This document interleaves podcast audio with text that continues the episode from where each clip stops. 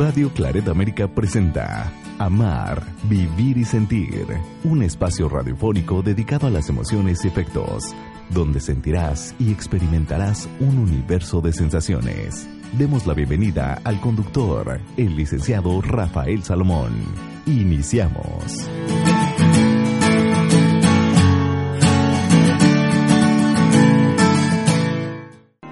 Muchas gracias por estar en este espacio en donde hace poco surgió un documental, un documental muy especial.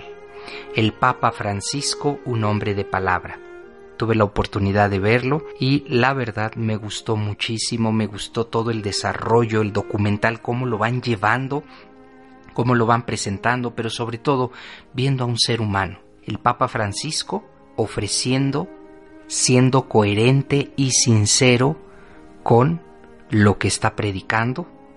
Él hablaba acerca de que quisiera tener una iglesia pobre para los pobres, porque han sido los desplazados, porque han sido los ignorados, porque han sido los invisibles.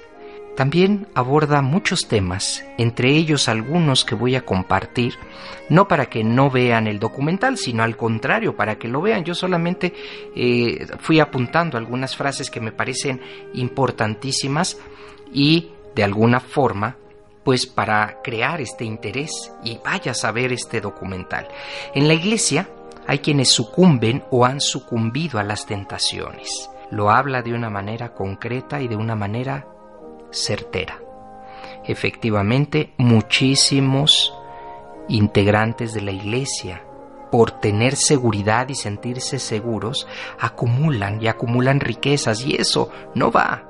Dice, mientras haya una iglesia que ponga su esperanza en las riquezas, Jesús no estará ahí. Así de claro, así lo dice, si las personas que están en la iglesia ponen sus esperanzas en la riqueza, ahí Jesús no va a estar y no estará jamás, porque Jesús es este enviado de Dios para estar con los pobres, para regocijarse con los pobres, para darle esperanza a los pobres, para sonreír con ellos. La pobreza está al centro del Evangelio, así de clarito. Entonces, por supuesto, dentro de nuestra Iglesia Católica, hablar de riqueza, pues empezamos ya a meternos en temas bastante delicados. No lo estoy haciendo yo, lo dice el Papa en un documental que está abierto para todo mundo. Dice, mientras haya una iglesia que ponga su esperanza en las riquezas, Jesús no va a estar ahí jamás. La pobreza está al centro del Evangelio.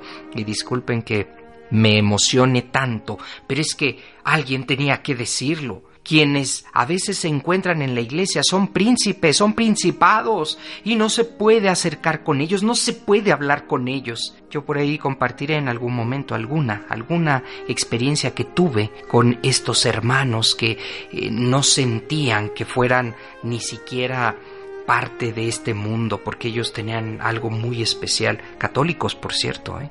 Y entonces la pobreza al centro del Evangelio. Aquí viene una vez más Jesús con esto que nos invita a reflexionar.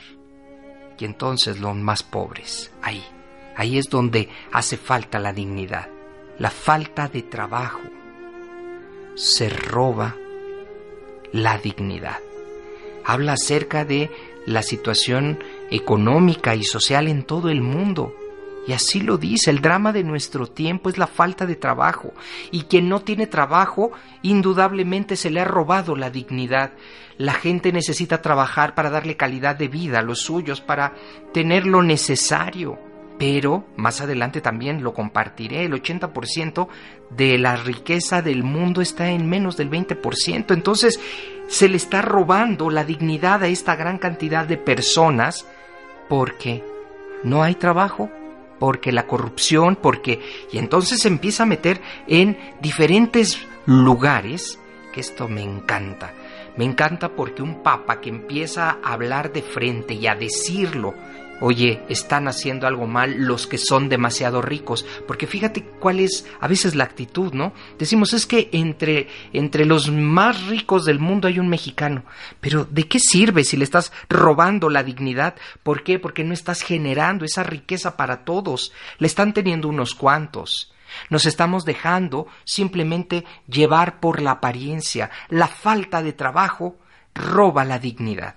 Y él nos pone tres T's importantes. El Papa Francisco dice, la primera T, trabajo, que es lo más noble. La segunda, la tierra, hacerla fructificar. Y la tercera, el techo, casa, familia. Si una persona no tiene estas tres T's en su vida, no tendrá dignidad. Si no tiene trabajo, si no tiene tierra y si no tiene techo. ¿Qué está pasando con los migrantes? Aquí está, sin trabajo, sin tierra, sin techo. Le están robando la dignidad.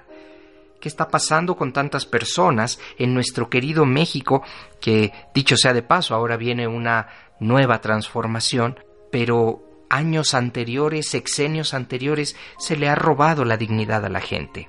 Necesitamos un cambio. Requerimos una nueva economía de equidad. ¿No es esto acercarse a los pobres? ¿No es esto comprender a los pobres, la madre y los hijos, la casa común y los habitantes van juntos. No se trata de ver a un país o a otro, se trata de ver a la madre como este, este, esta tierra que tenemos, ver a los hijos que somos nosotros, ver la casa, este techo común y entonces ir juntos, hablar de una economía de equidad, Vaya que es un tema bastante fuerte, vaya que es un tema que vale la pena acercarlo y reflexionarlo para estas grandes compañías transnacionales. Se trata de un cambio, de una economía de equidad, de dejar que el pobre pueda tener lo mínimo necesario. Creo que el, documental de veras me llegó, ¿eh? Me llegó porque ver a tantos niños necesitados, ver a tanta, tanta necesidad en el mundo, en nuestro país, y el Papa hablando de esto de una manera tan sencilla y de verdad que se puede, claro que se puede. Lo que pasa es que no queremos hacer esta transformación, una nueva economía de equidad. Y alguien me dirá, Rafa, ¿eso es socialismo? No, no es socialismo. Se trata de ganar lo justo. Se ha visto en algunos lugares que el socialismo como tal no funciona. Y no funcionó. Es una crisis el, el, socialismo. Sin embargo, lo que sí funciona es una economía de equidad. Está bien el que trabaja más, el que le pone más ganas, que gane más. Está bien, pero que sus sueldos no sean de miseria y este es un punto importante, que sus sueldos sean de dignidad, que tengan lo dignamente necesario para vivir trabajo, tierra y techo. No se trata de cambiar a un mundo en el que el, dinero es el que está por encima de todos. Se trata de decir, detengamos un poco. Se trata de frenar, de decir, de acuerdo, el trabajador que trabaje y que se le pague lo justo, porque se les paga injustamente. Están horas y horas de trabajo y se les paga injustamente. Claro, no pueden más que alcanzar a medio comer, y eso no es. Una economía de equidad habla acerca de no transformar el aparato económico, sino hacerlo más igual. La madre tierra, la madre y la hermana tierra, ¿cuál es el pobre más grande, dice el Papa. Hace una pregunta a, a, cuadro y esto me encanta. Dice, ¿cuál es el pobre más pobre de los pobres? Que existe y que ha existido siempre. Y queda unos, unos momentos de silencio. Y el Papa dice, yo diría, la Madre Tierra. ¡Qué hermoso! De veras, qué reflexión. La Madre Tierra es la más pobre de, las más pobres. No le damos nada, le quitamos y le quitamos, le explotamos. La Madre Tierra es la, la hermana más pobre de los pobres. De verdad, un documental que vale la pena poner atención en él y disfrutarlo, porque se disfruta. Hay tantos momentos, no sé si el tiempo me vaya a dar para compartirles todos estos momentos que tiene el documental. La encíclica del Papa Laudate Si es leída por diferentes religiones en donde hace énfasis a la importancia de cuidar el planeta. Y lo hemos leído, ¿verdad?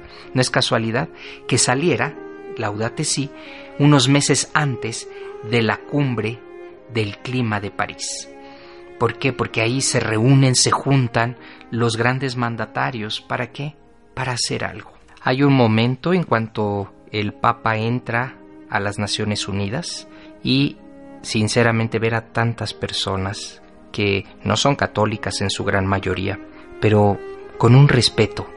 Y no solo eso, interrumpiéndolo frecuentemente, poniéndose de pie y aplaudiéndole. Algo que es contundente es cuando envía el mensaje y dice los más pobres son descartados por la sociedad y deben sufrir las consecuencias del descarte. Y aquí empieza la cultura del descarte. Los más pobres, ellos son hechos a un lado y deben de sufrir esta, en esta sociedad. Las consecuencias es este descarte inhumano. Muchísimos de eh, las personas que se encuentran en la ONU de verdad emocionados y emocionadas hasta las lágrimas. Esto habla de una presencia, habla de una verdad, habla de un cambio. Estoy compartiendo un poco mi experiencia acerca del documental El Papa Francisco, un hombre de palabra. Hacemos un corte de estación y ya vuelvo.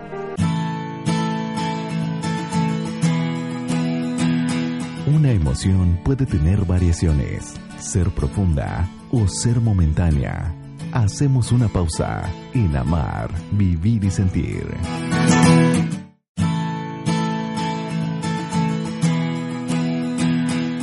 Conocer nuestros afectos de manera correcta nos ayudan a comprender mejor la vida y nuestro entorno. Regresamos. Esto es Amar, Vivir y Sentir.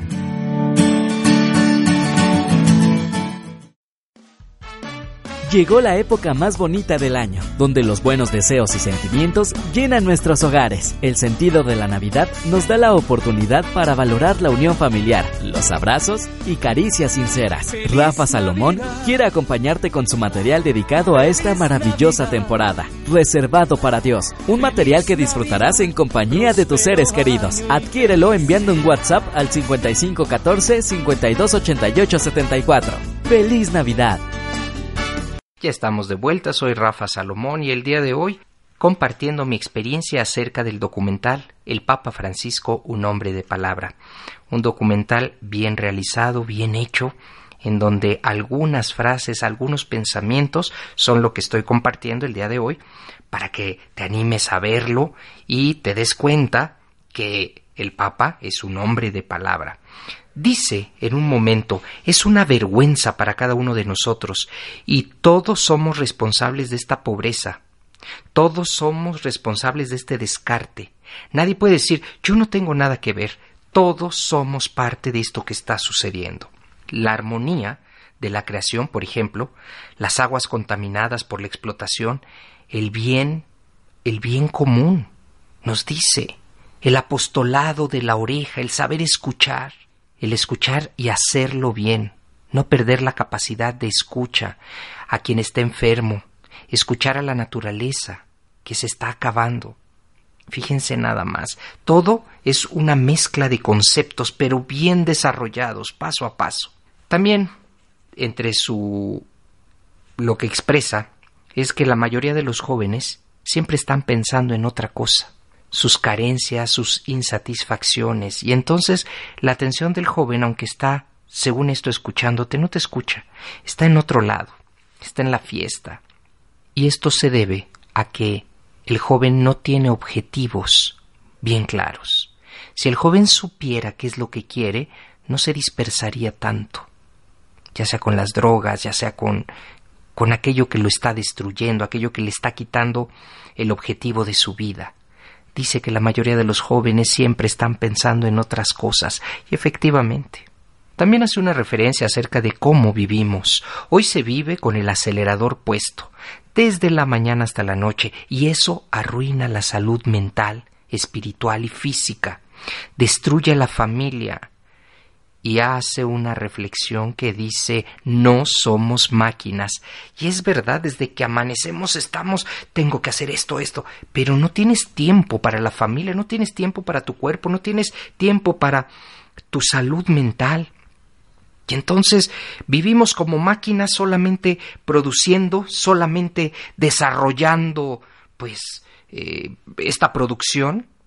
Se pierden los gestos más humanos se olvidan los padres de acariciar a sus hijos y los hijos se olvidan de decirles cosas hermosas a los padres. No hay tiempo para la caricia y efectivamente no hay un tiempo para sentarse, para escucharse.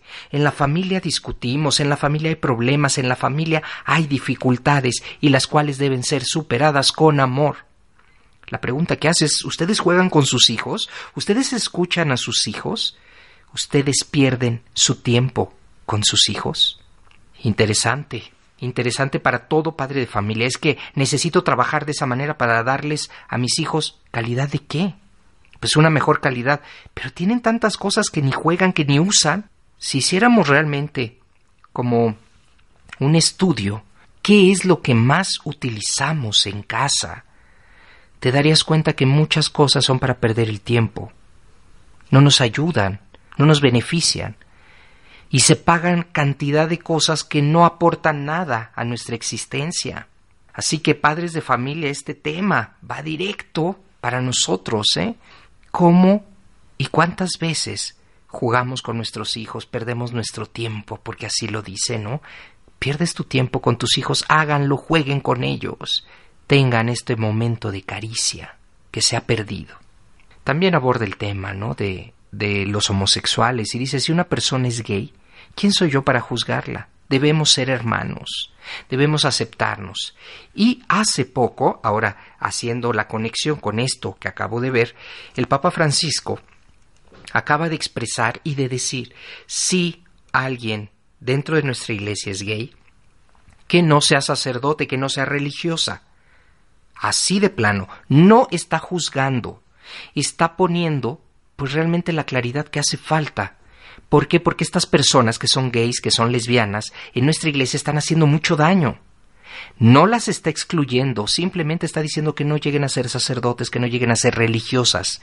Por ningún motivo las está excluyendo, simplemente, de acuerdo a lo que acabo de leer, dice no deberían estar en, pues en la cúpula de la iglesia, de, en la parte, digamos, que, que está tomando decisiones podría ser un laico comprometido. Me parece muy interesante porque el gran problema de lo que, y además lo voy a hablar más adelante si me da tiempo, acerca de eh, pues este cáncer, la pederastia. El aporte también habla de la mujer. Es siempre rico y necesario.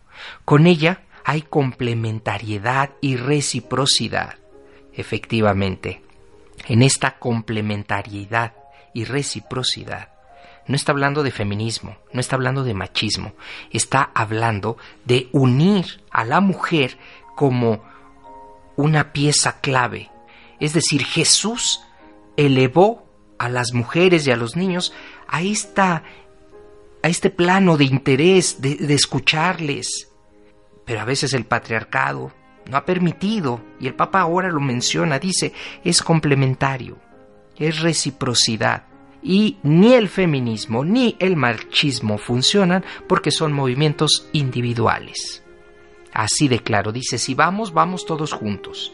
Y acerca de los abusos sexuales dentro de la Iglesia Católica, son crímenes horribles y se nota cómo lo menciona, cómo le duele. Sabemos, dice el Papa, que son un grave problema en todas partes. Un sacerdote que hace eso que abusa sexualmente, traiciona el cuerpo del Señor y dice es gravísimo.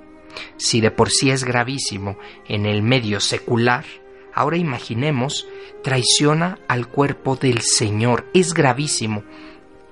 La, iglesia frente a la pederastia, tolerancia cero, la iglesia debe castigar a los sacerdotes, así que ninguno se va a salvar. Por ser sacerdote, pues debe haber alguna situación para... No, ninguno. Dice tolerancia cero. Y me gusta, porque lo está haciendo.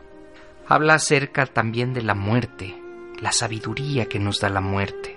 Comprender que nuestra vida tiene límites. Hay que reconciliarnos con nuestra propia muerte, con la muerte de todos los días. ¿Por qué sufre el inocente? Se hace esta pregunta, ¿y por qué sufren los niños? ¿Y por qué Dios permite? Pues fíjate, por una razón, porque Dios es tan respetuoso de la libertad humana y en eso radica su amor. Sin libertad no podemos amar, es una opción personal.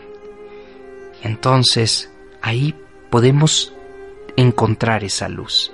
No es que Dios permita, es que Dios nos da simplemente y nos da la libertad para elegir y la libertad para elegir hacer cosas buenas o cosas terribles como el holocausto. Este, esta escena del holocausto cuando va al campo de exterminio en Auschwitz, debemos cuidar de un triste signo que es la, la, el querer ser como dioses. Y ahí se ve orando y pidiendo a Dios para que nunca jamás vuelva a suceder algo así. Es un momento, a lo mejor sin tantas palabras, es un momento muy profundo, porque ver al Papa ahí en ese, en ese camino hacia Auschwitz, en soledad, con sus pensamientos, viendo esas rejas, en donde sucedió un holocausto terrible, inhumano, verlo ahí, ver al Papa caminar y hacer una oración, nos habla mucho más que cualquier palabra, que cualquier discurso. Ese es verdaderamente toca el corazón esa parte. Debemos cuidarnos de un triste signo de la globalización, que es la indiferencia. No debemos acostumbrarnos al sufrimiento de los otros como algo normal. No tenemos derecho a ser indiferentes frente a los migrantes, frente a esta crisis humanitaria, esas personas que son víctimas de la injusticia global, porque el 80% de las riquezas del mundo están en manos del menos del 20% de la humanidad. Hay un desequilibrio económico que excluye, que margina. El desafío de las diferencias nos da miedo y por ello nos hacen crecer entre estas diferencias. Y aquí es cuando el Papa va a visitar otras iglesias y dice, ver que alguien es diferente a mí, pues nos da miedo pero hay que hacerlo, hay que acercarlo porque en esas diferencias ahí voy a encontrar conocimiento y cuidado porque pone muy claro esto. Dice, yo no fui a hacer proselitismo con nadie, fui a externar que juntos debemos trabajar y juntos debemos evolucionar.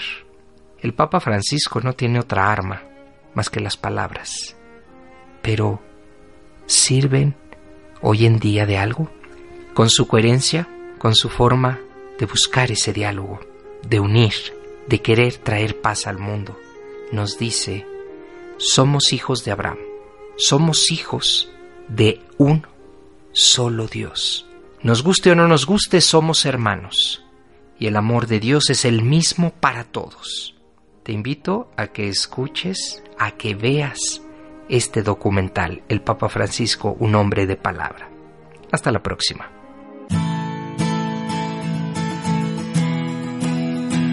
Así es como damos terminado el programa dedicado a las emociones y afectos. Amar, vivir y sentir. El lugar donde encontrarás la compañía para afrontar la vida. Esperamos nos escuches en la próxima transmisión. Aquí, en Radio Claret América.